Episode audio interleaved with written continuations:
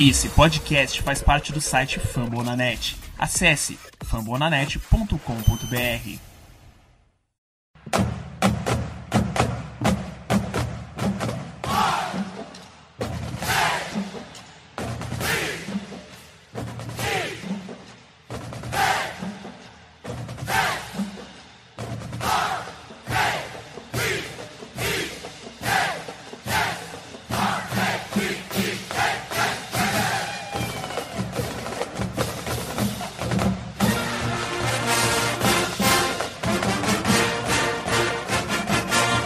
isso aí, torcedor de elite. Sexta-feira, aquele preview maravilhoso. Porque domingão é a gente de novo, Baltimore Ravens e Pittsburgh Steelers, dessa vez em casa, no M&T Bank Stadium, em Baltimore. E para falar sobre a volta, estou aqui com o boss, o chefe, o senhorio desta rede, dessa casa, família. Danilo Batista, eu nem preciso dizer que você é muito bem-vindo aqui, fica à vontade, cerveja tá na geladeira, a casa é sua.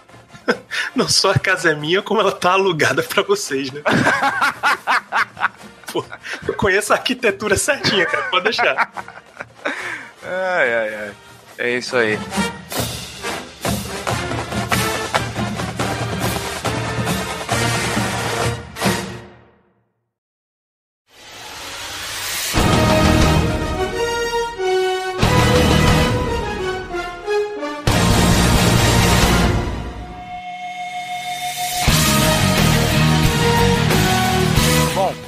Baltimore Ravens e Pittsburgh Steelers, a gente não precisa falar muita coisa, que eu acho que o grosso já destrinchamos, eu e o Germano Coutinho lá no começo, lá no começo da temporada. Então, a gente vai começar pelo seguinte.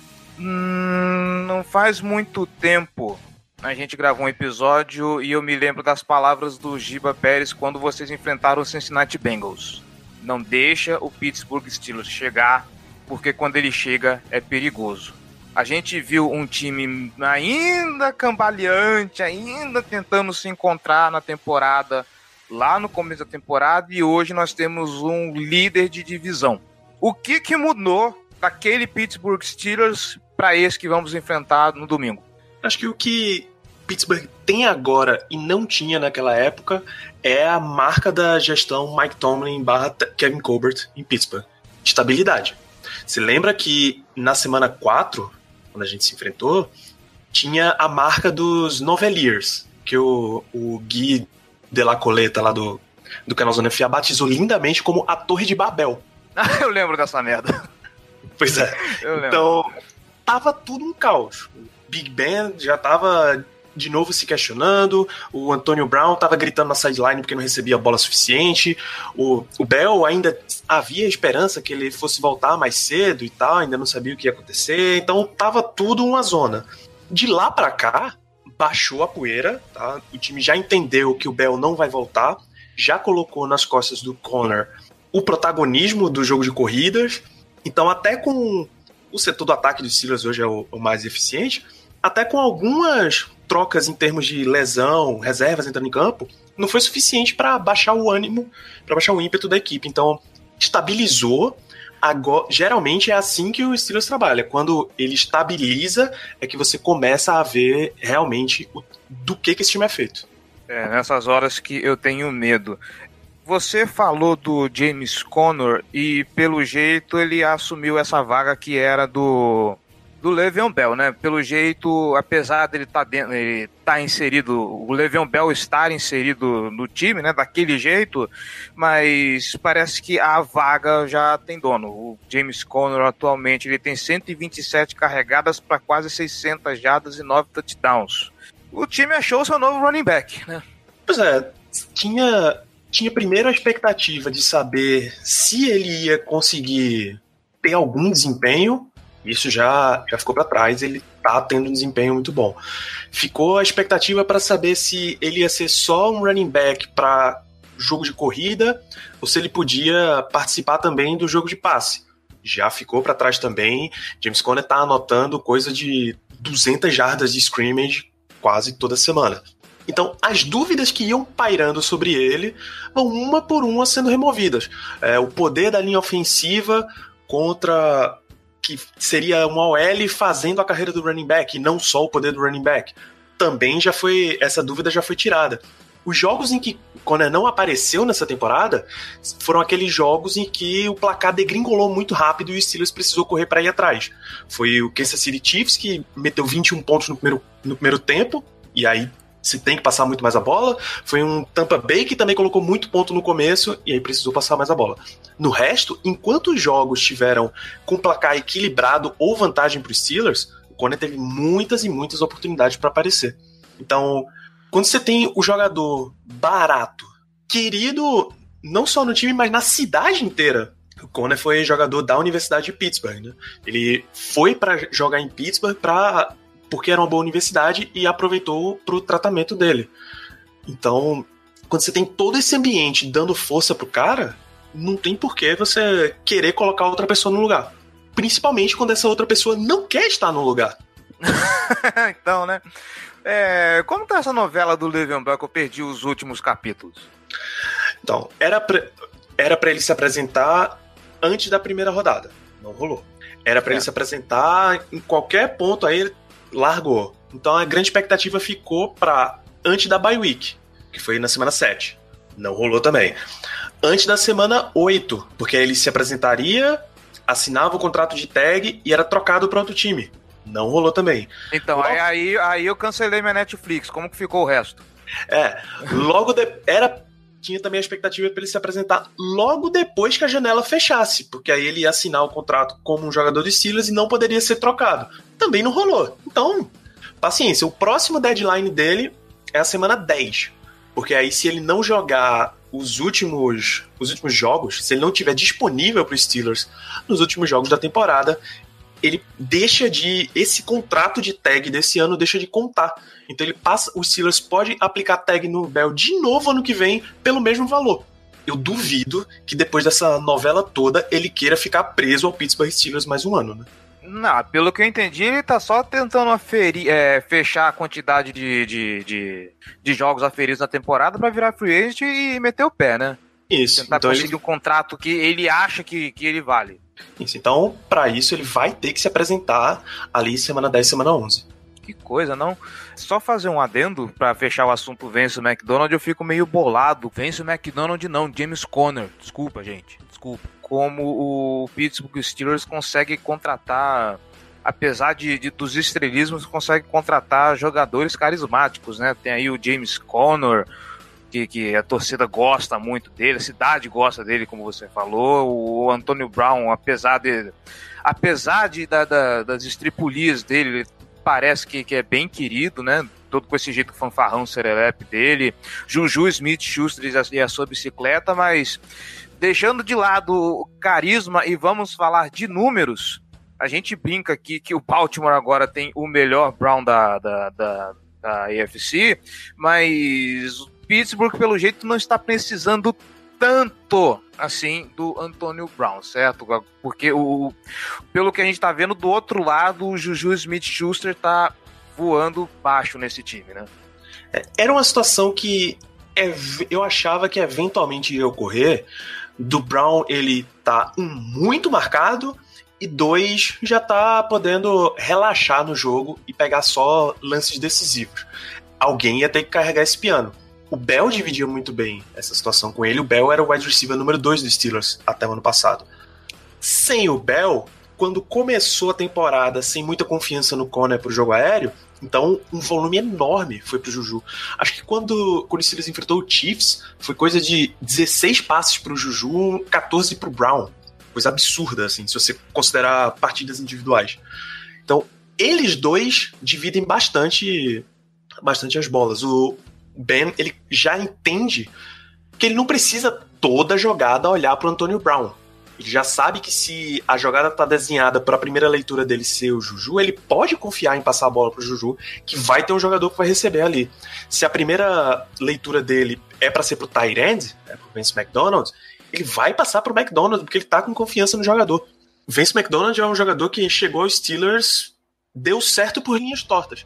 Esse papel não era do McDonald, era do Green, o Tyrande que a gente contratou duas temporadas atrás, que teve uma concussão no começo e nunca mais voltou, o Ladarius Green. Então, Ladarius Green não deu certo, chegou o Vince McDonald, ajustou, e aí, de novo, estabilidade do time dos Steelers é que coloca esse time para frente. Não só a estabilidade, a gente pode ver também que quando esse, essa turma do ataque dá as mãos e começa a se encaixar, os, alguém segure o Pittsburgh Steelers. A gente está vendo aqui os números do Ben Roethlisberger, 14 TDs, 7 interceptações, 2.290 jardas, um rate de 94.54. Para quem tava aí chorando que ia se aposentar e não sei o que, o, o, o, Big Ben vai muito bem, obrigado, né? Ah, é uma rainha do drama, cara. Você não pode dar. A gente aprende eventualmente não dar muito crédito para essas coisas que eles falam. Se você pegar sete interceptações, três foram na primeira partida contra o Browns. E duas foram, assim, aposenta pelo amor de Deus, saca? Traz o Rudolph logo porque não tá dando mais. Uhum. Quando o carro velho leva um tempinho para pegar no tranco, né? Eu sei, eu tenho um. pois é, o Ben é esse, esse escorte de 2004 a álcool, cara. Você tem que segurar um pouquinho para ele poder pegar no tranco. Quando ele conseguiu encontrar o ritmo, aí foi embora quando ele conseguiu quando o time conseguiu fazer com que James Conner encontrasse ritmo no jogo corrido, separa tanto de exigir que o, que o Ben carregue o time. Na função dele de quarterback barra coordenador ofensivo, que ele tá dividindo essa função? Todo mundo sabe disso, cara. Todo mundo sabe que não é só o Randy Fitner que tá comandando esse ataque, o Ben tem muita, tem muita coisa ali. Tem várias jogadas que ele só olha pra sideline e. Ah, não vou conversar com você não, eu resolvo aqui dentro. Chama o Huddle, mexe, mexe as pedrinhas ali e ali eles resolvem. Então, ele escolhe jogador que vai que vai ficar ativo e inativo. No último jogo, agora Cleveland, ele pediu para que o James Washington, calouro, ficasse inativo e colocasse o Justin Hunter, porque ele sentiu confiança no Justin Hunter. Então, ele tem muito poder dentro do ataque dos Steelers e ele usa desse poder sempre que quer. Mas assim, ele não é, ele não é tão seguro mais com a bola. Você prestar atenção, dos sete jogos que o Steelers jogou, em cinco ele lançou interceptações. A oportunidade é... pro turnover tá ali. Tá? Você só precisa saber capitalizar em cima disso. É, a oportunidade pro turnover tá ali, mas de qualquer forma não deixa de ser um QB decisivo, né? A inveja que eu tenho desses times, tem esses quarterbacks decisivos, sabe? Vai lá, coloca a responsabilidade debaixo do braço e vira o jogo. Ô, inveja, vontade de arrancar os cabelos com isso. É, é, sério, cara. Dá uma tristeza às vezes o Flaco jogar, que por mais que ele esteja determinado, por mais que ele esteja com vontade de ganhar, ele não é decisivo, cara, sabe? Ele, ele era o que o Alex Smith, é, o Alex Smith era em Kansas, em Kansas City, uhum. sabe? O, o, teto do time é até onde o Alex Smith pode jogar. Eu vejo um pouco isso no Flaco. É, é, é bom para tirar a tua equipe e colocar num certo ponto, mas dali para frente você precisa de um pouquinho mais. Exato. Para fechar esse ponto do ataque, é, no jogo lá da, da semana 4, é, nós vimos que o, os corners do Baltimore Ravens deram uma certa dificuldade para os meninos aí de Pittsburgh. Naquela época, se eu não me engano, era Marlon Humphrey de um lado e o Brandon Carr do outro, o Marlon Humphrey como sombra do, do Antonio Brown e o Brandon Carr teve uma partida até, até bacana, até legal. Dessa vez, eu não sei o que que, o, o que, que se passa na cabeça do Morningweg, mas me parece, com o Marlon Humphrey sozinho, com o Marlon Humphrey sadio, parece que ele tá voltando a treinar e tudo mais, talvez vá Marlon Humphrey e, e Jimmy Smith. Eu ainda acho que, pelo que o Jimmy Smith está produzindo desde que voltou, é bem capaz de que ele e o Brandon Carr revezem um bocadinho. O que você espera desses dois matchups agora? Uma, uma coisa que eu lembro bem, vocês comentaram antes do jogo dos Steelers, foi que se você deixar só um, um, jogador em cima do Antonio Brown o jogo inteiro, e na época era o Marlon Humphrey, ele provavelmente ia terminar o jogo com meio palmo de língua para fora. Não dá para marcar o Antonio Brown apertado o jogo inteiro, e você sabe que mesmo com a marcação apertada e perfeita, vai ter bola incrível que ele vai receber. É, isso aí não adianta. Inclusive a gente até estranhou porque normalmente o nesse jogo o Eric Weddle aproximava muito para tentar ajudar o Humphrey na marcação e chegou no, no segundo já no, na metade do jogo, o Edel ficou mais livre lá pro fundo do campo para poder cobrir o passe. Vamos ver o que, que, como vai ser esse jogo agora, né? Pois é, na, no outro jogo, na semana 4, o Brown recebeu, só conseguiu fazer metade dos, das recepções de passe que teve para ele. Foram 11 passes, ele só recebeu 5. O Juju foram 11 passes e ele só recebeu 4. 62 jardas pro Brown, 60 pro Juju. Eu acho que essa marcação vai continuar apertada. Um pouco menos, porque a gente sabe que o Humphrey tá recuperando ainda. Mas com uma rotação bem forte ali entre os dois, uma rotação forte em quem ele vai acompanhar durante o jogo, ou quem vai ficar com o Tony Brown, enfim, a rotação de cornerbacks do Ravens participando bem. Eu acho que o mais importante nesse caso é a distribuição de jogo. Enquanto o Brown teve 11 targets, o Juju teve 11, só que Vince McDonald teve mais 5, Ryan Switzer teve 7 e recebeu as 7 bolas, o Jesse James teve mais 1, James Washington teve 4 e James Conner teve 7. Então, tem distribuição, tá? Metade dos passes vão para esses dois, do Brown Juju, metade dos passes vão para o resto da equipe. Se o resto da equipe tiver em condições de produzir a jardagem que o time está precisando, a situação fica muito melhor. Muito melhor para os Steelers. Se o, o jogo corrido entrar a ponto de que possa balancear play calling, a situação fica muito melhor para os Steelers. Um Steelers com play calling variado é um Steelers muito perigoso. Quando ele começa a botar tudo nas costas do Ben, aí você já começa a se preocupar um pouquinho. E eu acho bem provável de que os Steelers vão vão espalhar mais esse jogo, principalmente porque eles vão contar muito com a nossa deficiência cobrindo o Tyrande. Então o Vence McDonald deve ter bastante espaço nesse jogo. Isso aí é uma, uma aposta minha.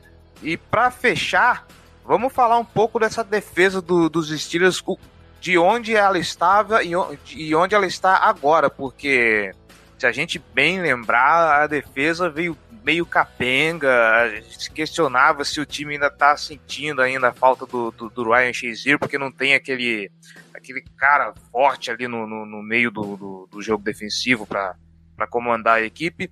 O que, que a gente pode esperar da defesa dos Steelers agora, nessa semana 9? Não tem muita diferença não, cara, porque um jogador como o Shazier é muito difícil de repor. O John Bostic até faz um trabalho competente por lá, mas é muito difícil. O que melhorou da defesa dos Steelers foi que a pressão começou a aparecer. Aí se é, se foram problemas das linhas ofensivas adversárias ou se efetivamente o time melhorou, fica agora pra gente ver. Mas o Cameron Hayward tá conseguindo chegar mais ao ataque, o TJ Watts tá conseguindo voltar a ter sex, Bud Dupree tem aparecido com poucos sex, mas com pressão consistente. Então, quando esses nomes começam você começa a ouvir mais desses caras na transmissão, boas coisas acontecem para a defesa dos Steelers. Um jogador que tava lá e basicamente não volta é o Artie Burns, tá? Esse o crédito dele com a, com a comissão caiu vertiginosamente. Ele já tinha sido substituído no último jogo pelo Corey Sensible, entrou muito pouco, quase nada. Corey Sensible tá machucado. É muito provável que Cam Sutton veja muitos snaps como outside corner e o Burns veja muito pouco, tá? Então, o jogador que visivelmente era o, o elo fraco da defesa está sendo muito menos utilizado do que, do que antes essa pode ser também uma das fórmulas de, de sucesso dos Steelers. E para fechar, antes da gente ir para as Bolts, tem algum matchup aí que você esteja curioso para ver nesse jogo? Tem, cara. O, o right tackle de vocês é James Hurst? James Hurst, né? O right tackle agora. Ih, cara, tá uma bagunça. A eu acho que o right tackle agora, se eu não me engano, nós precisamos dar uma olhada. Eu, quem, quem lembra mas era, bastante. Mas era o James Hurst, não era? Era o James Hurst, mas é porque é. a, a, linha tá toda zoada. O Hurst eu acho que passou pra. Eu acho que ele passou pra dentro. É o Orlando Brown que tá como right tackle agora, não me recordo. Bom, no primeiro jogo, hum. o Hurst comeu o TJ Watt com farofa, cara. Foi, foi. Watt não apareceu pro jogo em momento algum. Não, basicamente não teve pressão, sec nenhum, QB, hit nenhum esse, esse para mim é o matchup mais importante. Se você conseguir começar a gerar pressão consistente no Flaco, coisa começa a complicar, tá? Coisa começa a complicar para o ataque do Ravens, que por mais que a, o Flaco esteja num ano muito bom, a conexão dele com o John Brown esteja excelente, você não, vai, você não pode contar que ele vai ser as mil maravilhas o ano inteiro. Vai ter jogo que, com pressão, ele vai ficar inconsistente. É isso que o Steelers precisa fazer nessa, nessa partida. É esse, acho que, o ponto mais importante. É o front seven dos Steelers pressionando o Joe Flaco contra o L do, do Ravens. Aquela velha batalha de trincheira que a gente gosta, né? Que é a marca da FC Norte, né? Cara? Exato, né? Que, cara, que delícia que é assistir esses jogos, na boa.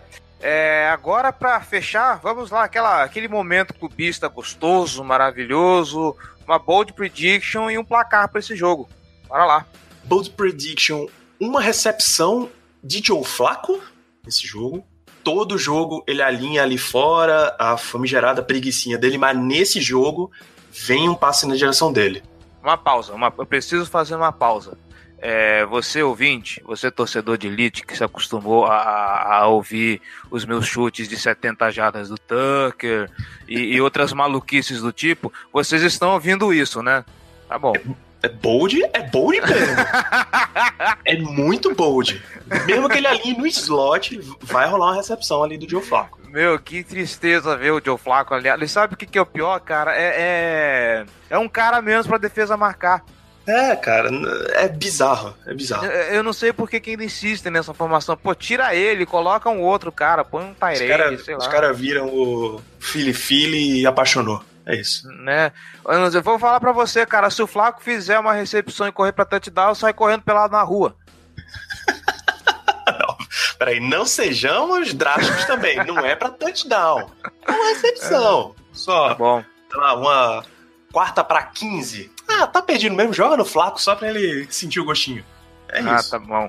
Cara, eu vou falar para você, eu vou falar para você, cara, é, na hora que ele pensar em começar a correr, a bola já foi. Vai ter que ser um screen pass agora. Exatamente, olha lá ainda, capaz de ser pra perda de jarda. É, beleza, então é, é isso e de placar, né? Placazinho baixo, cara, porque EFC Norte é sempre placar baixo, coisa de 17 a 14 pro Steelers. Bem baixa mesmo. A última vez que alguém falou de placar baixo, a gente tomou 30 e poucos. Bom, eu, vai, que eu tô, vai que eu tô usando táticas subversivas. Inclusive, inclusive foi até a abertura do, do programa que saiu hoje. Hoje é quinta, estamos gravando na quinta-feira, o programa que saiu hoje. Eu peguei as palavras do Felipe Vieira, que ele falou para mim que os Panthers não costumam ganhar com um placar muito elástico, pô, vai meter o 30 e porrada. Tá bom. Ai, meu Deus. É Baltimore Ravens só pra proporcionar essas coisas, tá louco. Não que os Steelers sejam diferentes também, que a gente costuma ver uns jogos homéricos desse time, né? Cara, nem começa. Nem começa. ai, ai, ai, foda. Danilo, muito obrigado pela participação, pela colaboração. Ficou um preview bacana, batuta, maneiro. E o microfone agora é seu para você fazer aquela propaganda básica do Black Yellow, do Fambonanet. Fica à vontade metade das propagandas que eu vou fazer aqui são basicamente as mesmas da Casa do Corvo, né? Fambonanet saindo toda quinta-feira, tá? Então, você já ouve isso, o Cleverton falando isso toda semana. Eu fico eu... meio fudido, porque quando é off-season, o Famblinho nunca sai na quinta-feira. Ah, opa, Aí eu fico pensando, porra, saiu na, sai na quinta agora? Então tá bom, toda quinta-feira, né? Toda okay. quinta-feira, pode, pode carimbar aí. É, Fabinho toda quinta-feira, infomonanet.com.br. Você tem 21 podcasts sobre a NFL, tá? Saindo toda semana. Entre eles, o, a Casa do Corvo, que você tá ouvindo falando do Ravens, o Black Yellow Brasil, que fala dos Steelers. A gente tá lá toda semana também, fambonanet.com.br barra Black Yellow Brasil. E eu quero saber cadê esse pessoal sem vergonha do Rudei Brasil para gravar um podcast aqui e a gente fechar essa FC Norte marota a gente vai ter uma festa, um podcast conjunto, assim, sabe? Vai ser uma festa bonita, vai ser bacana. Só não vale tapa na cara e dedo no olho. Não, isso não, isso não, isso não. É, aqui é, aqui é, é, é, é jogo físico, mas com respeito. Com respeito. É isso aí, gente. Muito obrigado por vocês terem ouvido esse preview e que vença o melhor no domingo. Dia de Enem, você vai lá, chega no horário, faz a sua prova e corre pra frente. Se bem que não vai dar tempo, é duas da tarde o jogo, né? É, é o, é o primeiro horário, quatro da tarde. É, é verdade, cara. Não, não, Bom, se você não puder ver o jogo por causa do Enem, pelo menos torça lá enquanto você faz a prova. É, é isso. Para quem vai fazer a prova, boa prova. E para quem vai assistir o jogo, um bom jogo. E é isso. Até semana que vem, meninos. Se Deus quiser, com boas notícias. Para alguém vai ser uma boa notícia. Esperamos que pro nosso lado. Você já já deram a liderança da divisão numa bye week pro Steelers, mano. Toma vergonha nessa cara. Ah, pra puta que pariu, cara. Toma vergonha, cara. Ai, meu, tem que. É, é, é falta de, de, de, vergonha na cara desse time, viu? Tá louco. Vamos lá. Preview. Baltimore Ravens, Pittsburgh Steelers, eu acho que a gente já falou que tinha que falar sobre esse jogo, só quero pontuar que agora os times estão em momentos muito diferentes do que foi o primeiro duelo. Os Steelers agora com o líder da divisão, o, o, nos Ravens em terceiro, tentando se recuperar. É, a propósito, calma, tá, gente? É, nós estamos numa campanha de 4-4, pelo menos na minha conta, todas as derrotas que o time sofreu foram previstas. Não foram os jogos que eu queria ver, mas as derrotas foram as, as previsíveis, né? Não, a gente... Brown não. Não, mas então, o que eu vou falar é o seguinte: uh, o recorde. Eu imaginava uma derrota contra os Steelers no Heinz Field e a gente ganhou. Já foi um ponto fora da curva. Mas a gente perdeu para os Browns, o recorde voltou ao que eu estava planejando. É. Tá. Ah, realmente, a, a, derrota contra os Browns foi algo totalmente inexplicável. Inexplicável não, né? O time jogou mal também, a defesa dos Browns veio forte, então. É, acho que especialmente o nosso ataque jogou muito mal naquele jogo. Assim. Uhum. O Flaco, nem tanto, é, eu acho que ele jogou pior contra o Panthers do que contra o Browns. Mas o nosso ataque foi muito mal naquele jogo, especialmente. Assim, você não conseguir fazer um touchdown no, no, no Browns, por mais que a defesa esteja bem. Você vê, o Steelers atropelou, pô, o Chargers atropelou, todo mundo atropelou. Assim. Uhum. Então, Acho que faltou. Nosso ataque deveria ter jogado melhor. É. Porque por mais que o Browns tenha talento, e ele tem, em vários setores, é um time muito mal treinado. Não à toa o Will Jackson foi demitido agora. Então a gente precisa, precisava ganhar aquele jogo. Não podia nem pensar em perder, e perdeu. Agora a gente, se a gente ganhar dos Steelers, a gente não vai ter uma campanha melhor que eles. Eles vão estar 4-3-1 e a gente 5-4, a gente não passa eles ainda, porque eles têm um empate, né? Eles ficariam 4-3-1 Aí ficariam com um aproveitamento um pouco melhor do que a gente. Só que eles enfrentam Panthers na semana que vem. Quinta-feira, eu acho. Em Pittsburgh. Então, possivelmente ganharão o jogo. Mas espero que não. Mas a gente precisa ganhar esse jogo. Porque se a gente deixar eles ficarem 5-2-1 e a gente ir pra 4-5, já era. A gente não recupera mais. Aí esquece a temporada. Bom, eu tô achando que vai ser um jogo bem mais difícil bem mais difícil do que foi lá em Pittsburgh por causa do momento dos times. Vai ser equilibrado, é óbvio. Baltimore Ravens e Pittsburgh Steelers é, é um dos melhores jogos que, que, que existem hoje na, na NFL. Tanto é que será transmitido pela ESPN. Palmas para nós, palmas para os torcedores dos Steelers e palmas para os fãs da NFL que sabem como esse jogo é foda, foram lá e votaram muito obrigado, nós ficamos muito felizes. É... 21 a 17, vai? 21 Não. a 17. E. O Lamar Jackson vai fazer um, um passo para TD. Ah, é ousado, hein? É ousado. É, não, assim, se ele ter coragem de fazer um passo contra o Panthers, eu não duvido nada de que não, ah, apareça uma. Ali era garbage time. É. Não conta.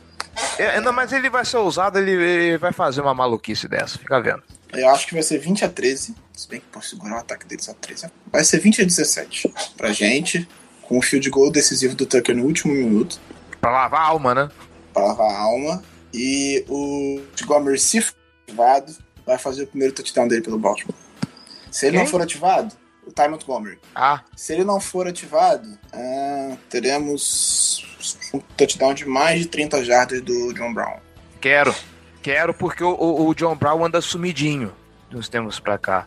Ele deitou contra o Saints, que isso. Foi o melhor jogo dele contra o Saints. Esse jogo, de fato, ele não foi muito bem, mas ninguém foi bem, então. Pois é, né? É isso aí, gente. Até semana que vem.